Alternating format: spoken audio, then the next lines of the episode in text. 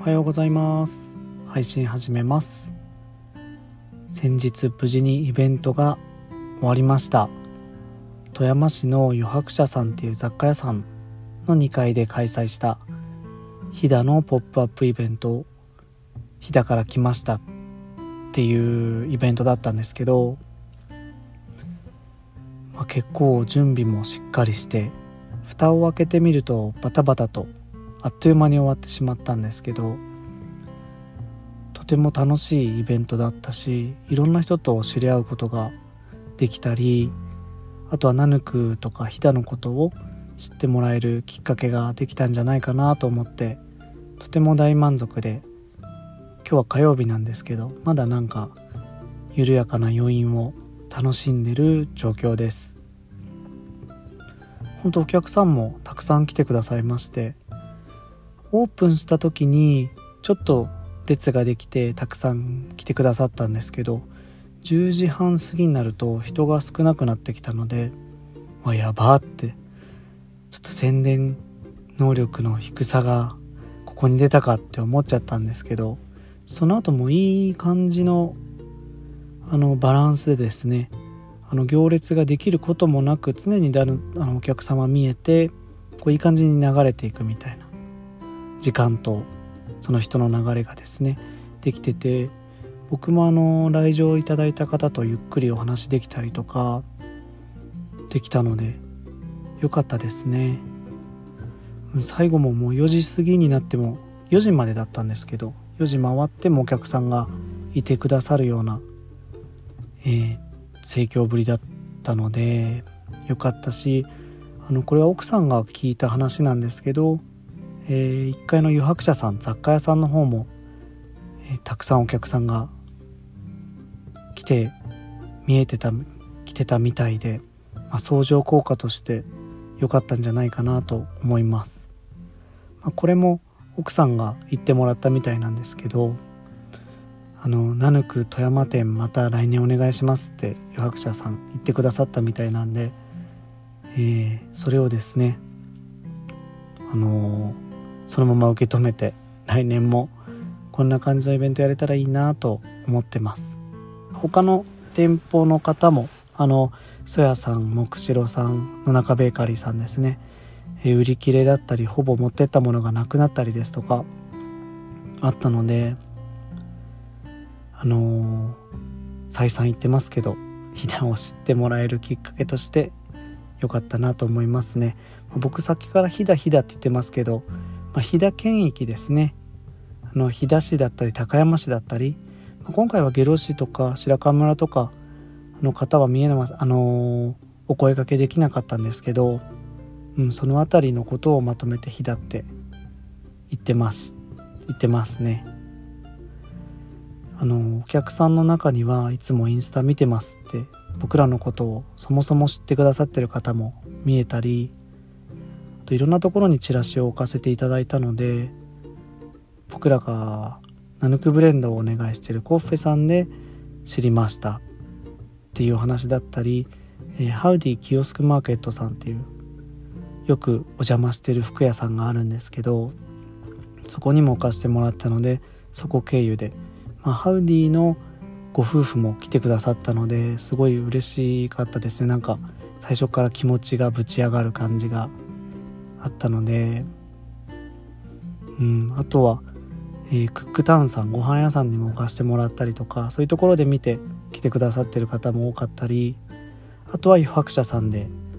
えー、えー、っと紹介をしてくださってたので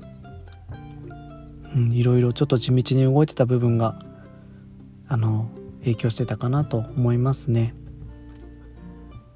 って思ったのがお支払い方法なんですけど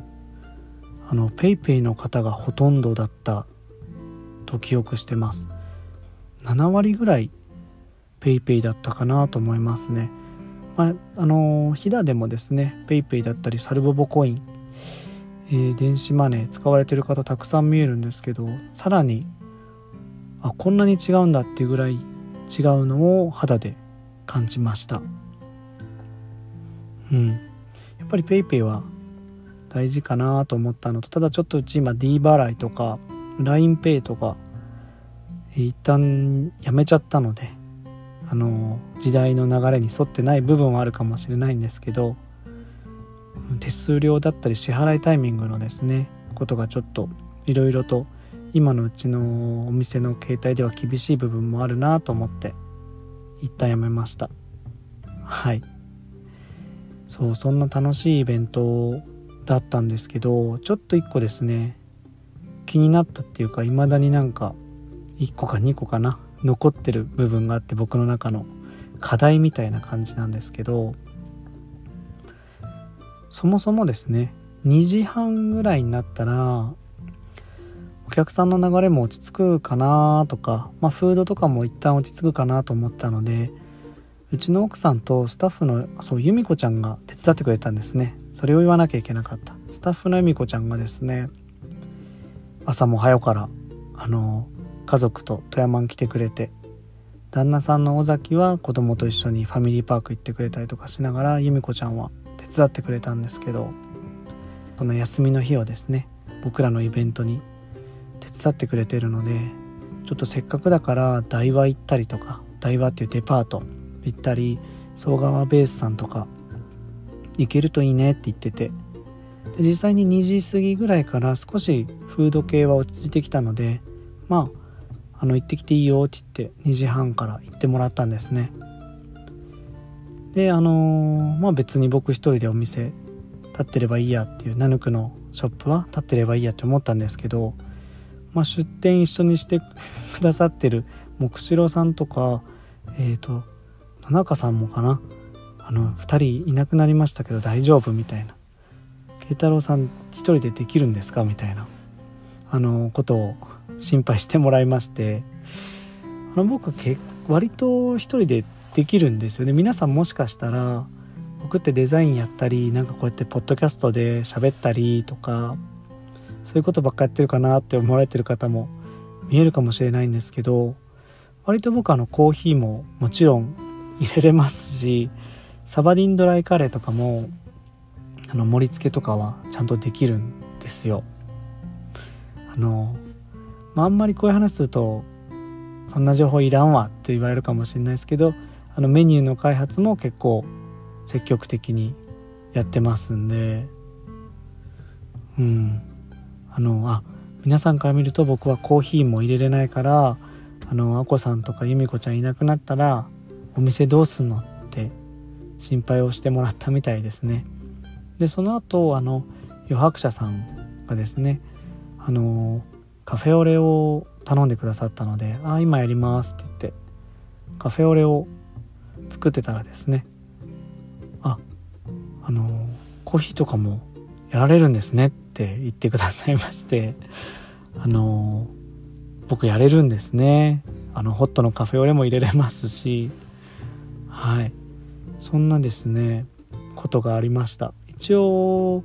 店主って言っていいのかな？あんまりその属性をつけるのあんまり好きじゃないんですけどまあ一応店主みたいな感じなので一通りはできますので はい。あのあれ慶太郎しかいねえけど大丈夫かな？とか心配される方今後ご安心いただければと思います。あのもちろんメニューとかですねフードの準備とか全部仕込みとかはうちの奥さんが全部やってて。えー、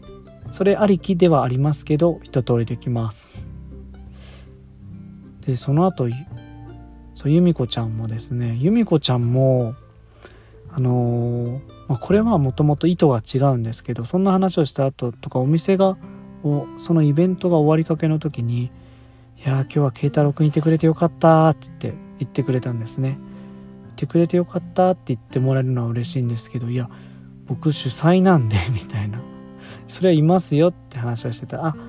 そういう意味じゃなくてあの慶太郎君人数のこう制限とかで1階の方でこう案内とかしてたらいなかったら困るなどうしようかなって思ってたからその2階のブースにいてくれてよかったっていう意味みたいなんですけど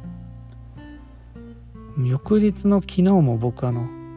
疲れがみんな残ってるかなと思ったので昨日は3人体制で働いたんですね。僕と奥さんと由美子ちゃんでのんびりやろうって言っ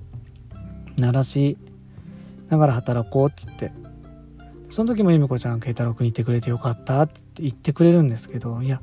こっちこっちからすれば由美子ちゃんいてくれてよかったが強いのであのありがたいですよっていうふうに言ってるんですけどそう僕はあのもともしかしたら皆さんからはカウントされてないのかなっていうのはたまに不安になるので一応主流メンバーかなとは思ってるんですけどいてうんキロロみたいな感じになってきましたね。いますね。あの普通平日は日中。別のお仕事してるんで不在なんですけど、まあ、入れるもんならお店にいたいなとも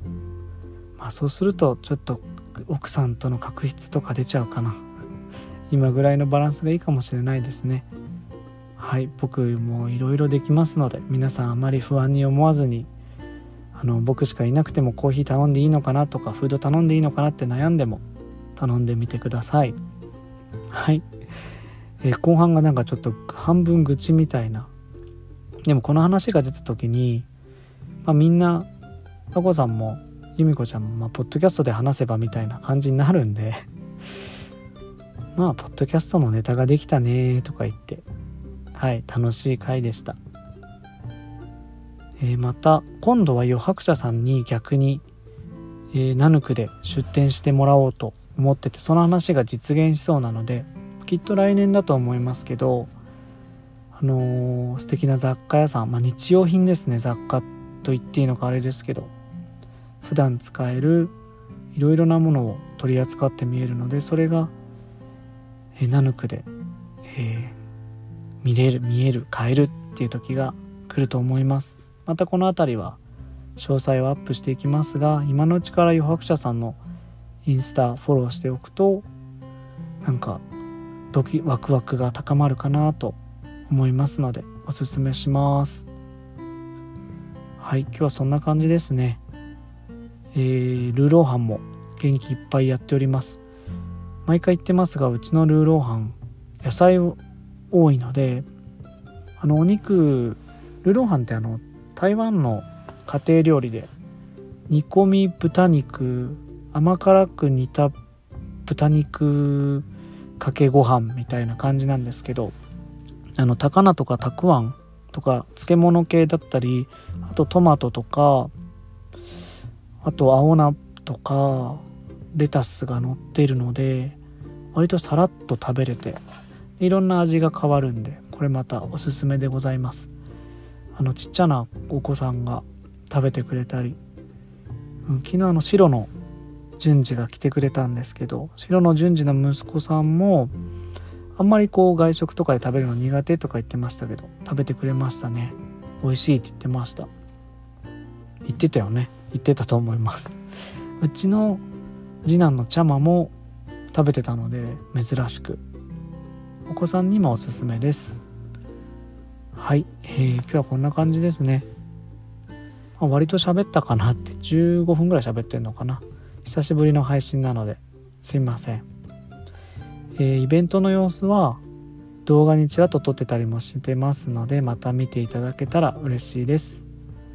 今日も聞いてくださってありがとうございました。終わりです。